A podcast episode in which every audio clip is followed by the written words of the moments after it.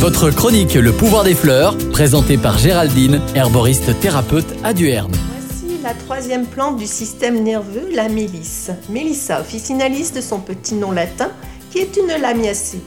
Selon une légende, Mélissa était une beauté vaine, qui se considérait comme la plus belle de toutes et prétendait être la seule femme des dieux.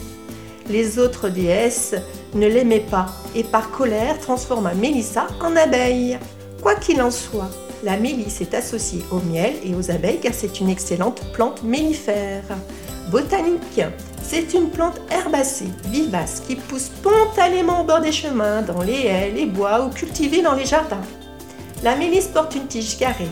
Ses feuilles sont opposées, de couleur vert foncé dessus et vert clair en dessous.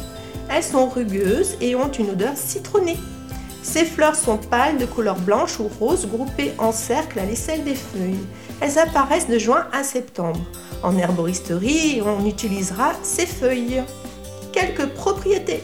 Pour l'anxiété accompagnée de divers symptômes tels que palpitations cardiaques, troubles digestifs, sueur, main moite, etc. C'est une belle plante qui calme les petits problèmes de l'enfance, mal des transports, sommeil, problèmes digestifs, surexcitation. Elle soulage aussi les nausées et les vomissements des femmes enceintes lors du premier trimestre de grossesse. Elle calme aussi crampes d'estomac et flatulences. Quelques précautions d'emploi à éviter si vous souffrez d'hyperthyroïdie et de glaucome. Elle peut interagir avec les barbituriques. Son petit message Rien ne sert de courir, prends du temps pour toi et la vie te semblera plus douce. Merci et à bientôt les amis des plantes.